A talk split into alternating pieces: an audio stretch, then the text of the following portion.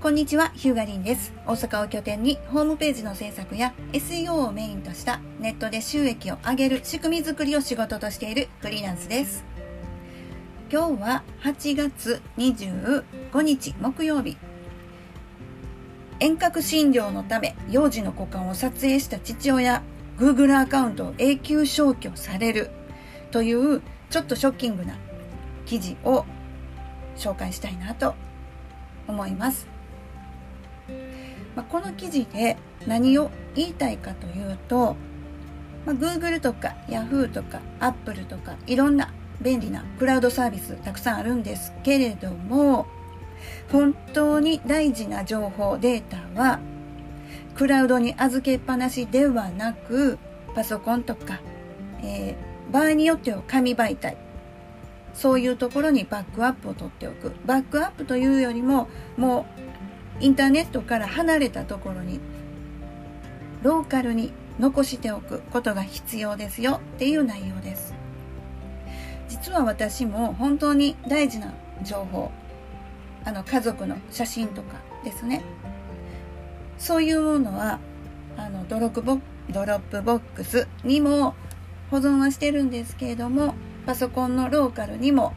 保存しておくようにしててもっと言うとプリントアウトするようにしています。可能な限り全然追いついてないんですけど実は。でそれはもう娘にも言っててあの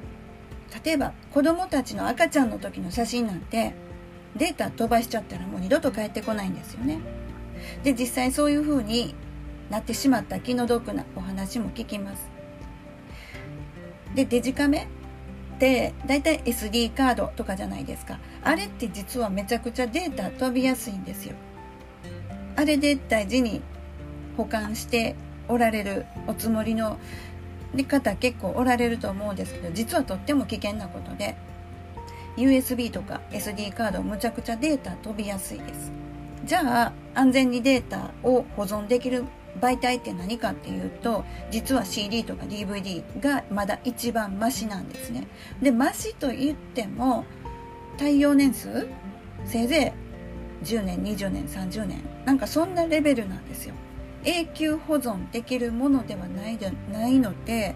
そう考えるともうデータって本当脆いんですよね。なので私はあの子供の写真とか、まあ、全然あのプリントアウトしきれてないのもたくさんあるんですけどなるべく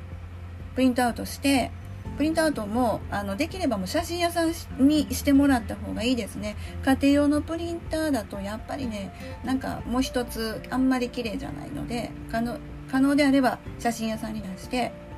綺麗に残してもらうとか、まあ、本に製本してもいいのかなそういうサービスありますよね。なんせ紙媒体で残しておけば燃えない限りなくなくならないです。まあね、えーと、そういう大事なデータは、えーまあ、ちゃんと手元に持っておきましょうねっていう内容なんですけどこれだからどういう内容なんだろうってすごく気になりますよね。幼児の股間を撮影した父親 Google アカウント永久消去される、ね、どういう経緯があったのかっていうのを今から、えー、音読してご紹介したいと思います。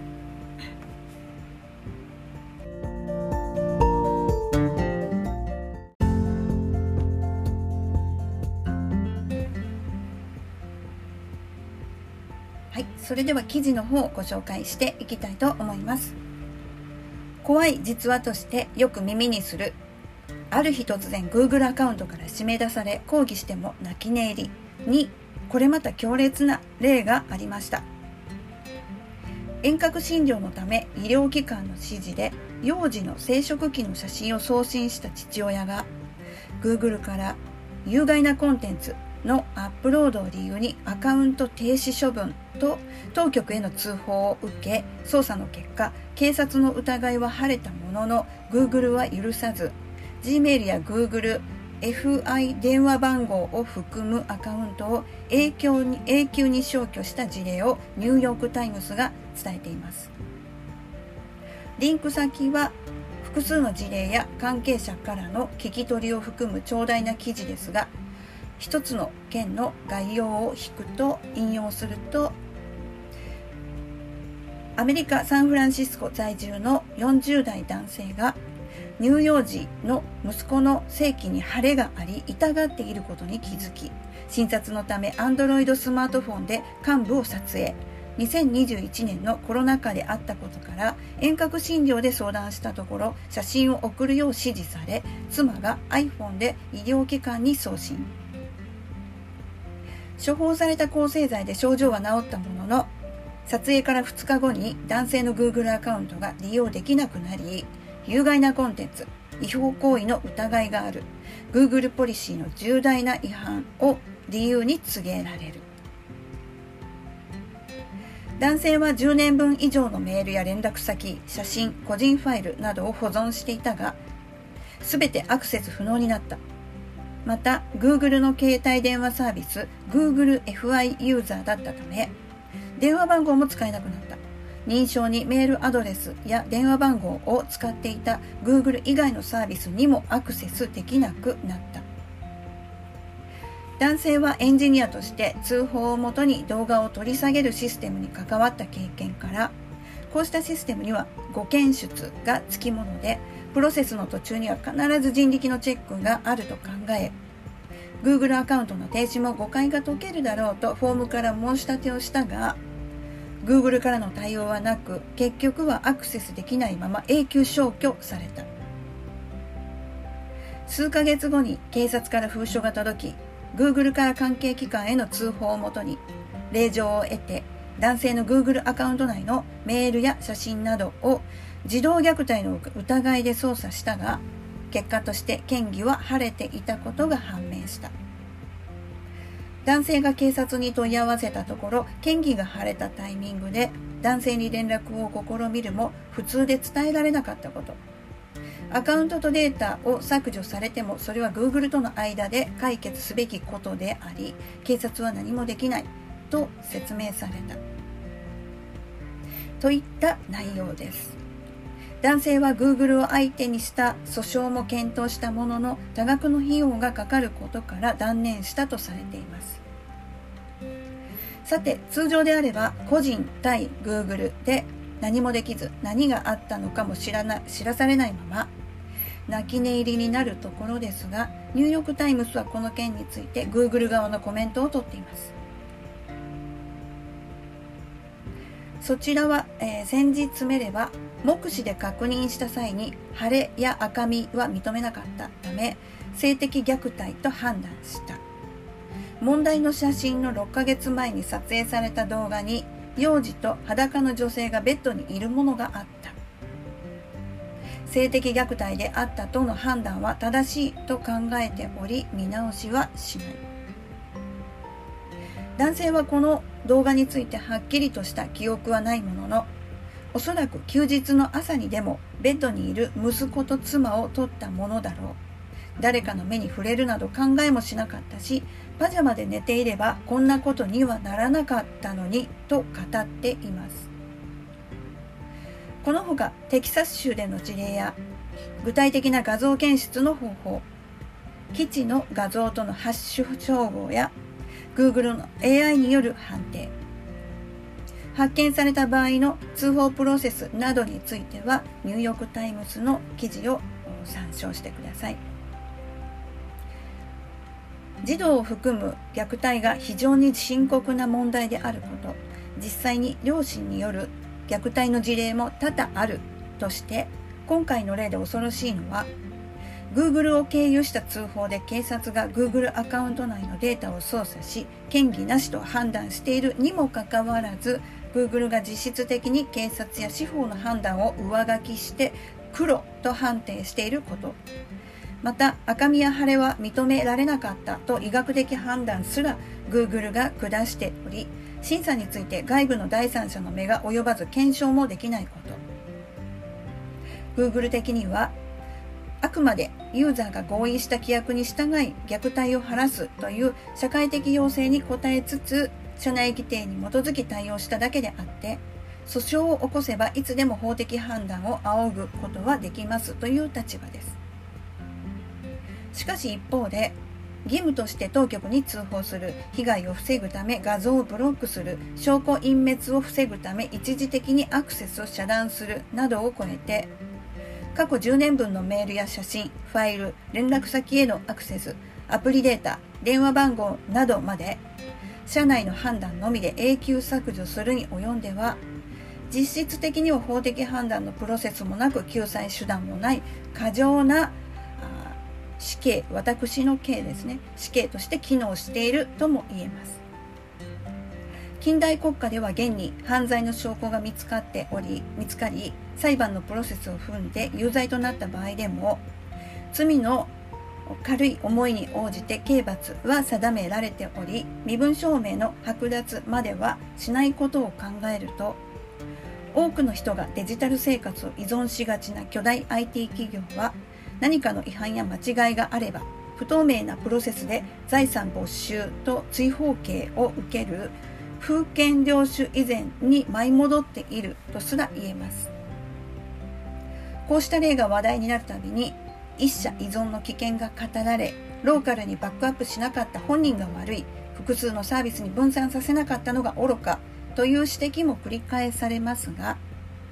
自衛の観点からは事実であっても身分証明や社会的な生活まで実質的に私企業私企業に依存する傾向がますます強まる中で社会的な合意として評判が悪い企業は市場原理で淘汰されるから問題ない。契約する方が愚かなので救済は不要がどこまで受け入れられるのかはまた別の話。開発者も過程を説明できない AI による判断やフィルタリングが増えデジタル生活とリアルの一体化が進む中で少なくともアカウント抹消といった重大なペナルティに至る判断プロセスの透明性確保や巨大 IT 企業と一ユーザーの非対称性を踏まえた再審査や救済規定の確立はますます重要な課題となっています。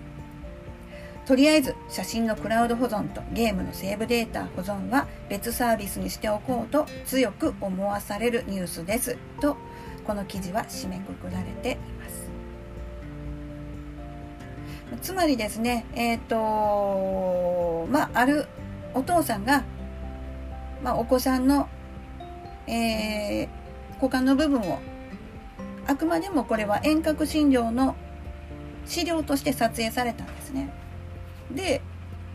もちろんこれはお医者様に送られたと思うんですよなんですけれども、えー、使っていたのが Android 携帯 Android スマートフォン。で、えー、撮った写真っていうのは当然その Android の端末の中に保存されます。でおそらく自動的に Google のドライブかな？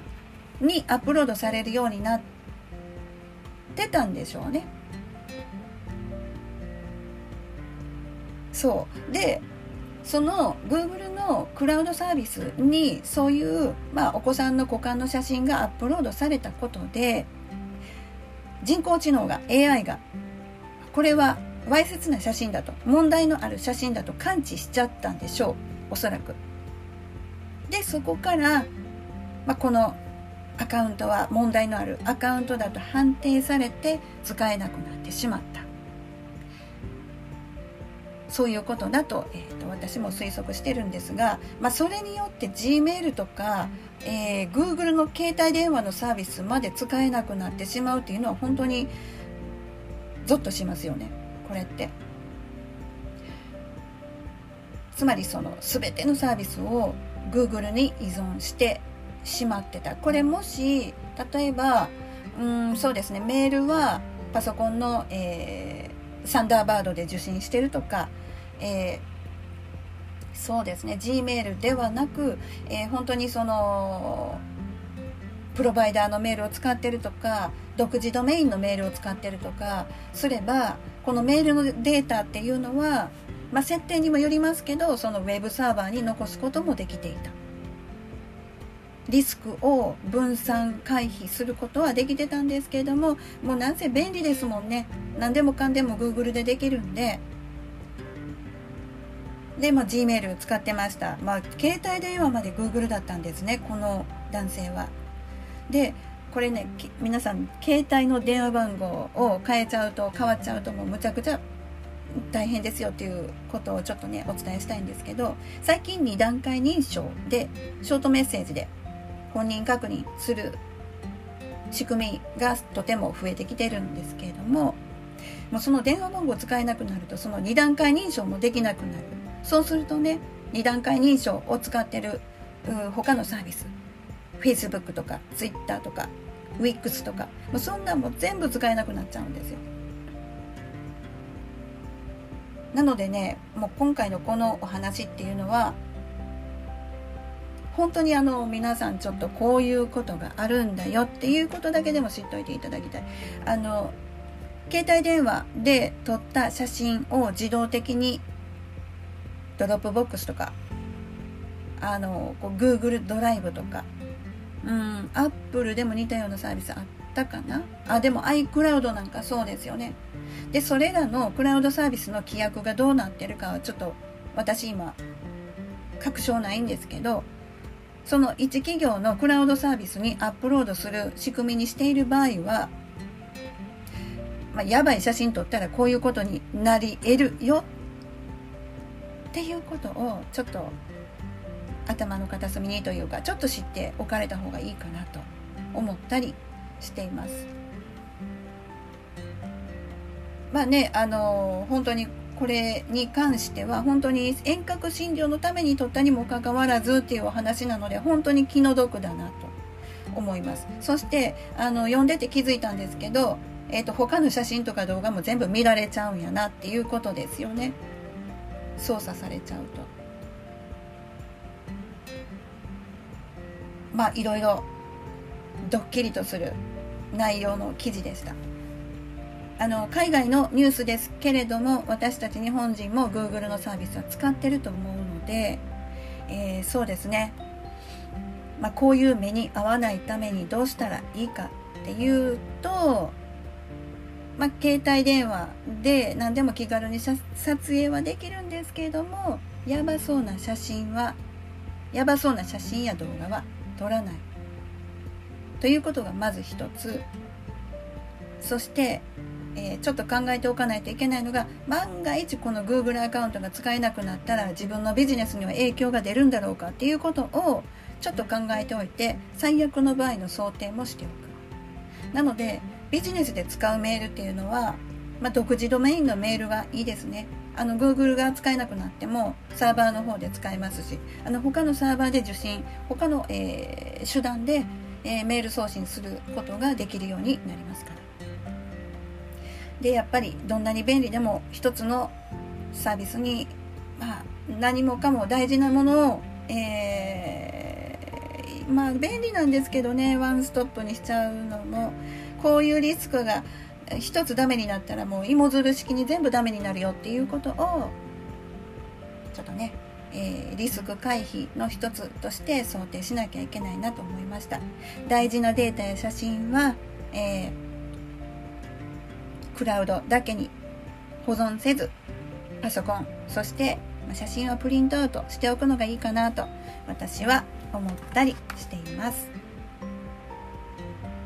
このポッドキャストは私が日頃ウェブの仕事をしている中で気づいたことをお伝えしています。Apple Podcast、Google Podcast、Spotify などで配信をしていますのでぜひフォローして次回も聞いていただけると嬉しいです。ご意見ご感想ご質問は私の Twitter リンアクア rin アンダースコア AQUA 宛てに DM リプライいただけると嬉しいです。はい、ヒューガリンでした。それではまた。